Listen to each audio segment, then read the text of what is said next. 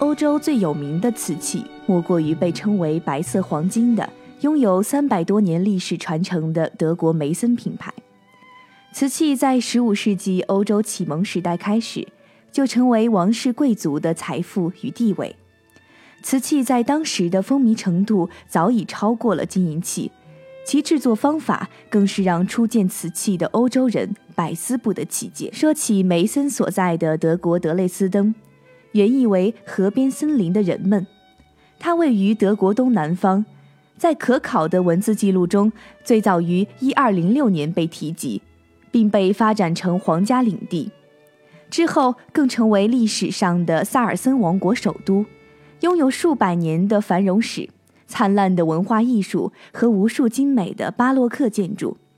被誉为欧洲最美丽的城市之一。二零零二年。德累斯登列为欧洲绿化最好的大城市，三分之一地区被森林覆盖。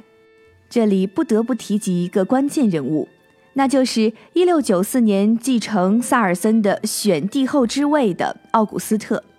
他对瓷器情有独钟，当年他从荷兰的东印度公司选购了很多昂贵的瓷器，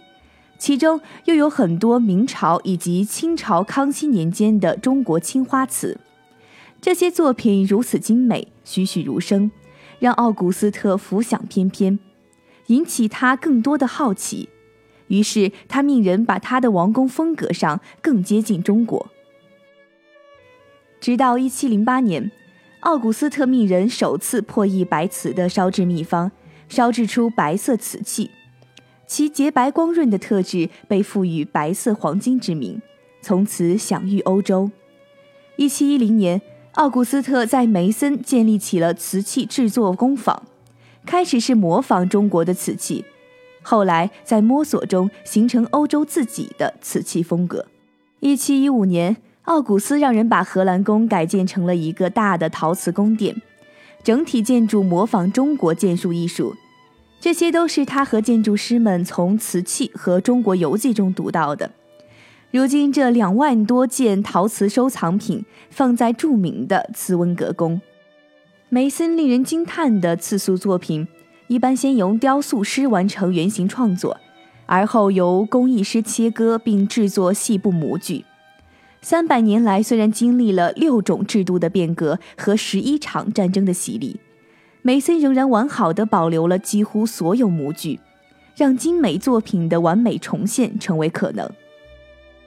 一七二二年，为证明梅森的原创性，经当时瓷器厂的督察官员提议，使用萨尔森选帝后徽章中的一部分，即两把选帝后剑作为标志。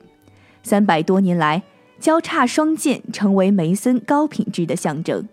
每天准时十点十五分，